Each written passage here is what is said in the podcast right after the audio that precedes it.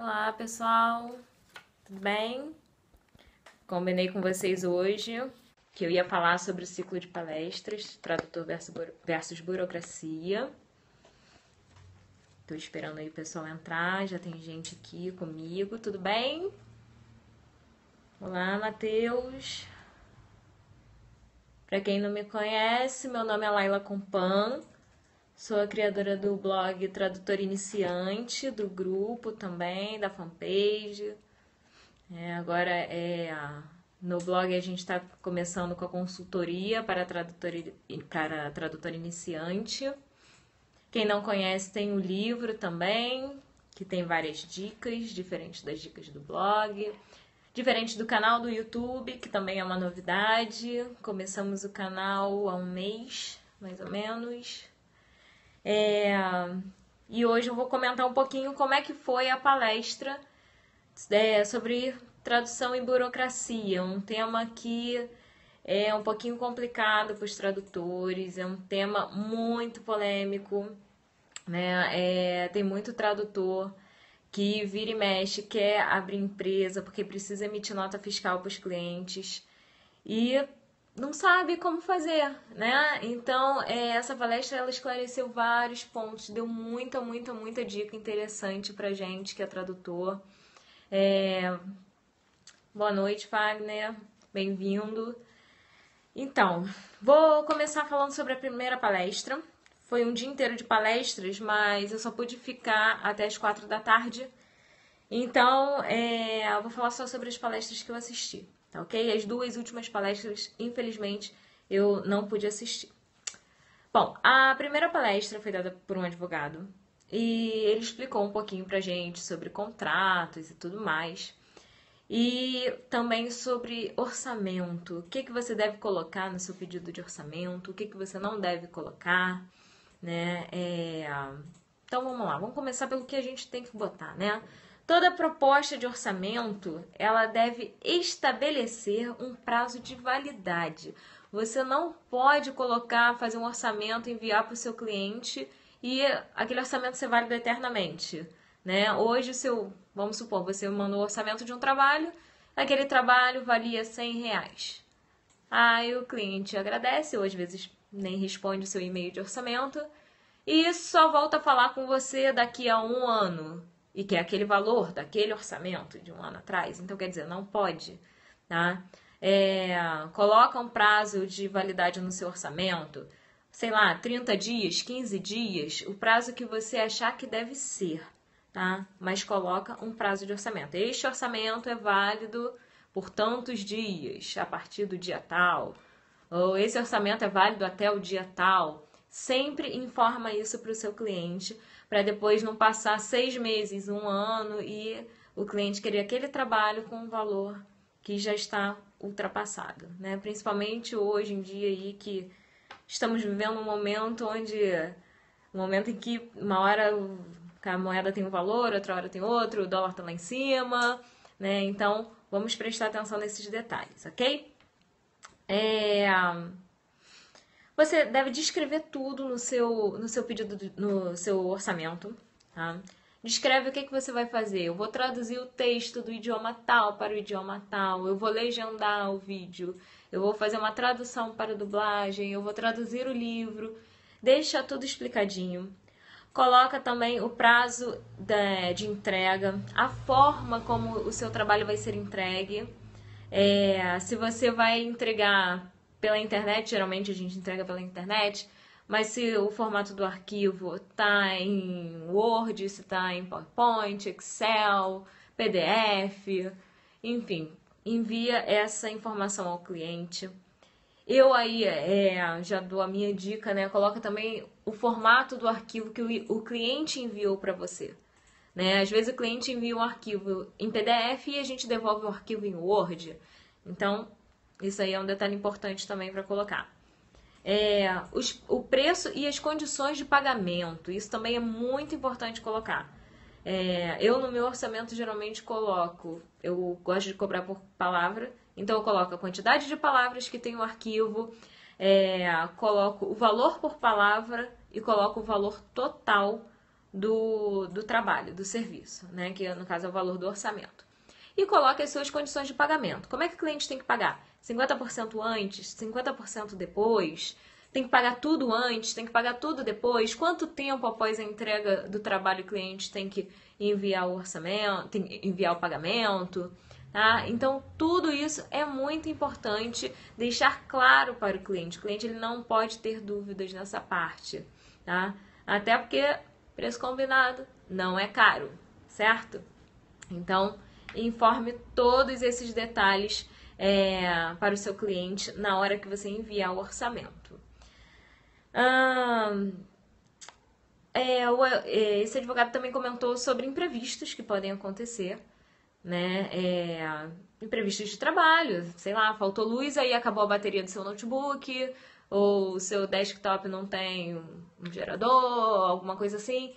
Então, há imprevistos que podem acontecer. É claro que esse imprevisto não vai acontecer sempre, mas é, caso aconteça algum imprevisto, entre em contato com o seu cliente, informa para ele que é, houve um problema técnico, geralmente, né? E o trabalho não vai poder ser entregue é, na data combinada, pede mais um prazo, mas isso com antecedência, tá bom?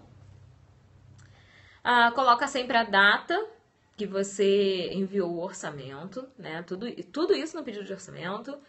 E também coloca é, o local.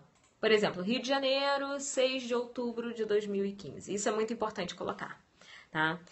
E é, especifica a confidencialidade, que é uma coisa que nossos clientes prezam muito, porque a maioria dos trabalhos são confidenciais. Tá? Então você deve especificar tudo isso no orçamento que você vai enviar para o seu cliente, ok? Bom, é, existem algumas cláusulas de contrato, né? E no caso, para quem trabalha com agências de tradução, é, tem que prestar atenção na descrição do objeto, de como a agência está especificando aquilo para vocês o prazo de entrega dos trabalhos que as agências vão pedir, as datas de pagamento, as condições de pagamento das agências, né? É, se a agência paga quinzenalmente ou se a agência paga 45 dias após a entrega de um determinado serviço. É importante verificar tudo isso antes de prestar o primeiro serviço, para depois não reclamar, para depois não falar, ah, agência, não sei o quê.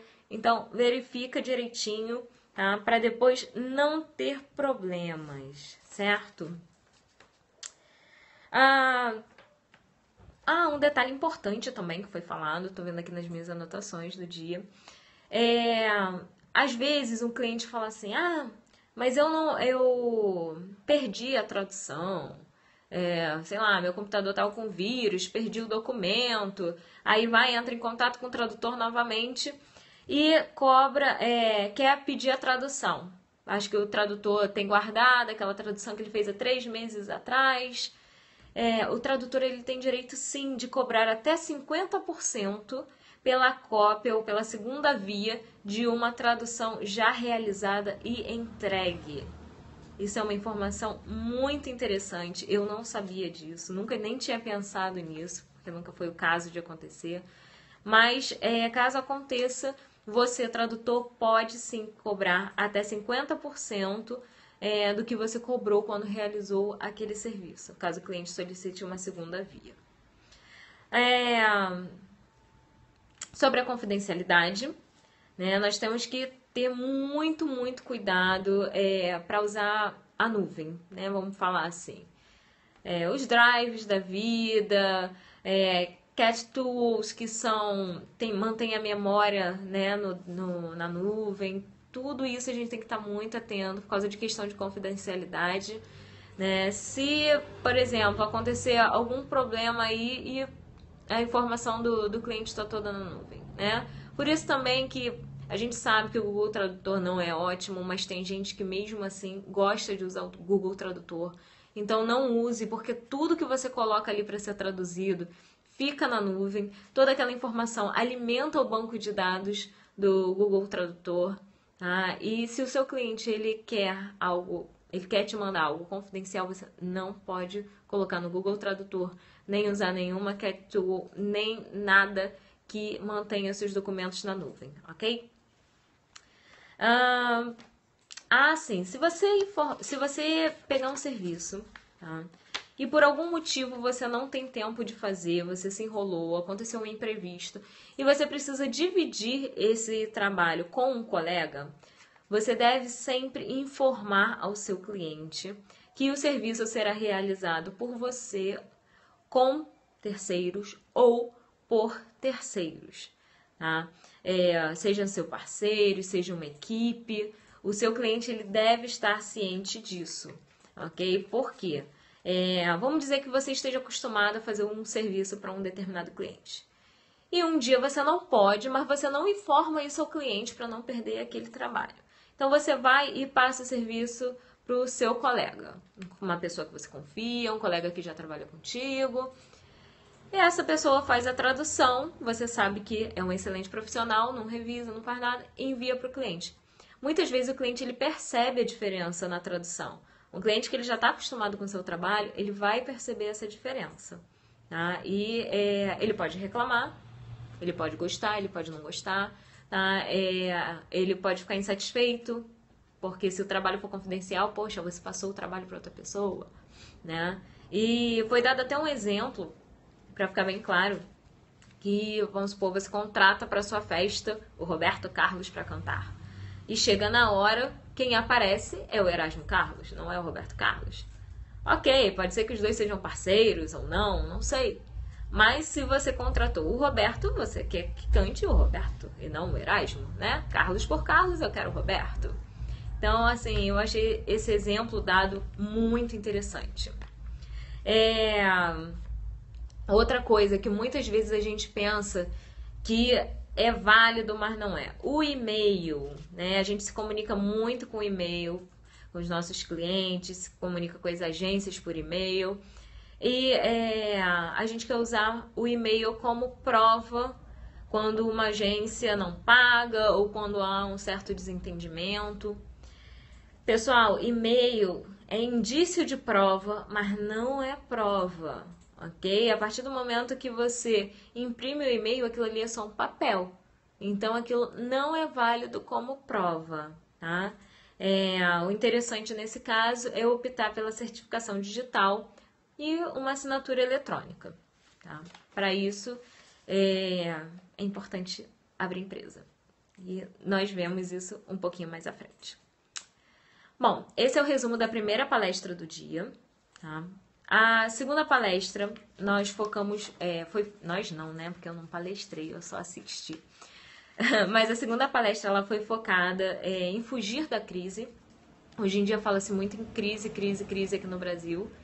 E o ideal é fugir da crise, tá? Para fugir da crise, o que, que é interessante para gente? Exportar. O dólar tá lá em cima, na casa dos quatro reais né? Então, se eu quero ganhar em dólar, eu tenho que vender para clientes que me paguem em dólar, né?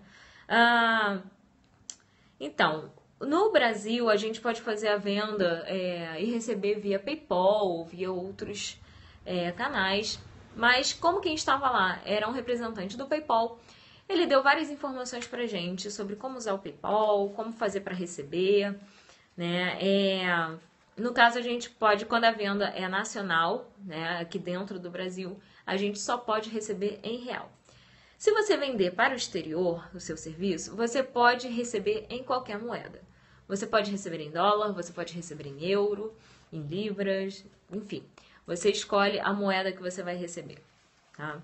É, e quando você receber, há muitos tradutores que utilizam o PayPal e recebem por lá, você pode programar o seu PayPal para receber automaticamente, né? Assim que o dinheiro cai na sua conta do PayPal, ela é auto automaticamente convertida o valor para real. Ou você pode receber o valor e só converter a moeda na hora que você solicitar que aquele valor caia na sua conta. Então, por exemplo, hoje em dia com a alta do dólar, né? Você recebeu 100, 100 dólares, você pode converter sua, é, a moeda automaticamente assim que ela cair na sua conta do PayPal, ou você deixa os 100 dólares lá na sua conta do PayPal, espera o dólar aumentar mais um pouquinho e faz a solicitação para cair na sua conta. E quando fizer a solicitação, esse, esse valor será convertido e você vai ganhar um pouquinho mais do que você teria ganho naquele dia que foi depositado o valor. É, os tradutores que são associados à Abrates, eles têm é, alguns benefícios, né? Nós pagamos uma taxa reduzida, é uma taxa bem menor. Eu estava verificando lá, a taxa tá em 1, alguma coisa, não lembro agora quanto quando os pagamentos são parcelados. Então é uma vantagem muito grande para você, tradutor, que é associado da Bratis e recebe pelo PayPal, é, aceitar o parcelamento, porque a sua taxa vai ser muito, muito, muito menor, ok? Mas para isso você precisa é, entrar no site da Abrates e fazer o cadastro da sua conta do PayPal. Só tem esse desconto quem é cadastrado, quem é associado na Abrates e entra no site, faz o cadastro da sua conta do PayPal no site da Abrates. Tá? É, quem tiver dúvidas sobre isso, o e-mail de contato do PayPal é comercial@paypal.com. Esse e-mail ele vai direto para solucionar os problemas dos tradutores, tá? É um e-mail diferenciado. Ok. É, a terceira palestra foi uma palestra bem interessante, é, que mostra que existe um modelo de relacionamento de mercado. A gente aprende a trabalhar, existe uma cultura aqui no Brasil que a gente aprende a trabalhar como funcionário, né? Carteira assinada, saláriozinho fixo no final do mês, tudo direitinho. Mas chega uma hora que a gente não quer mais isso. E aí a gente quer ser autônomo, quer ter uma outra fonte de renda, não quer ter chefe e por aí vai. É, do autônomo existe também o empreendedor, né? Que aí pode ser o MEI, um microempreendedor, enfim. E por fim, existe a empresa. Ah, e é importante a gente lembrar que sempre há receita e sempre há despesa, independente se você é microempresa, se você é uma grande empresa, sempre, sempre, sempre, sempre vai ter lucro, sempre vai ter receita e despesa. E o lucro? O que, que seria o lucro? O lucro é a diferença entre a receita e a despesa, né? É o, digamos, é o que sobra. É, e esse lucro é o que permite, o que possibilita a gente a melhorar a nossa empresa. Então, uma empresa, ela tem que ter lucro, né? Tem que sobrar dinheiro.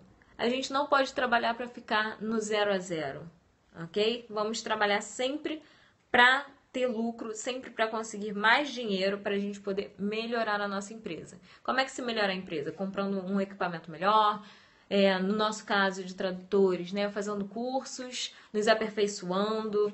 Isso é muito bom, é muito importante, tá? Então nós precisamos lucrar. Não é só trabalhar para pagar conta, ok? Vamos lucrar. É, existem alguns indicadores financeiros, né? As finanças, vendas, as operações. Operações, no caso do tradutor, são a, as laudas que a gente faz por dia, né? As vendas é quando a gente oferece o nosso serviço para um novo cliente. Ah, precisamos fazer, é, estar sempre motivados, nos automotivar, né? E isso é, a gente consegue muitas vezes participando de networking, de grupos, de é, grupos online ou de eventos entre tradutores. A gente sempre sai mais motivado. E como é que a gente vai medir esses indicadores? Né? A gente tem que estar sempre atento a esses detalhes para poder crescer. A nossa empresa precisa crescer. Então, é, tenha sempre uma planilha para você saber os gastos que você teve como empresa, luz, é, internet, se você paga aluguel da sua sala, se você tem uma sala comercial. Se você trabalha em casa, conta o aluguel, o condomínio do local onde você mora, né? Porque afinal você precisa daquele local para trabalhar. É claro que você não vai incluir é, as suas compras do mês nas despesas da empresa, ok? Isso aí é sua despesa pessoal, tá? Não vamos confundir.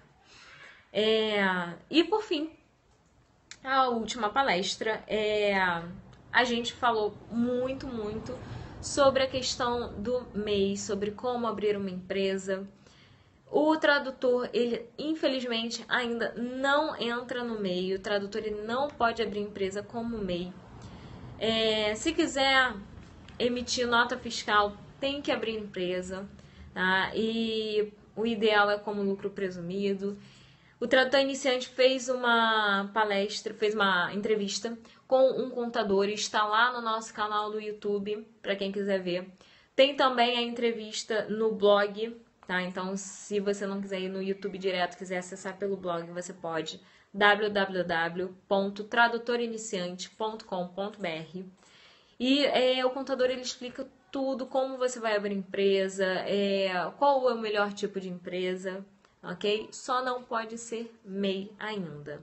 Tá? É, nós já estamos enquadrados no Simples Nacional, mas a nossa categoria no Simples Nacional é uma categoria que tem. É, tá muito, muito, muito alta a nossa porcentagem de imposto, então talvez não valha a pena. Tá? É, se você tiver dúvida, você pode entrar em contato com um contador da sua confiança.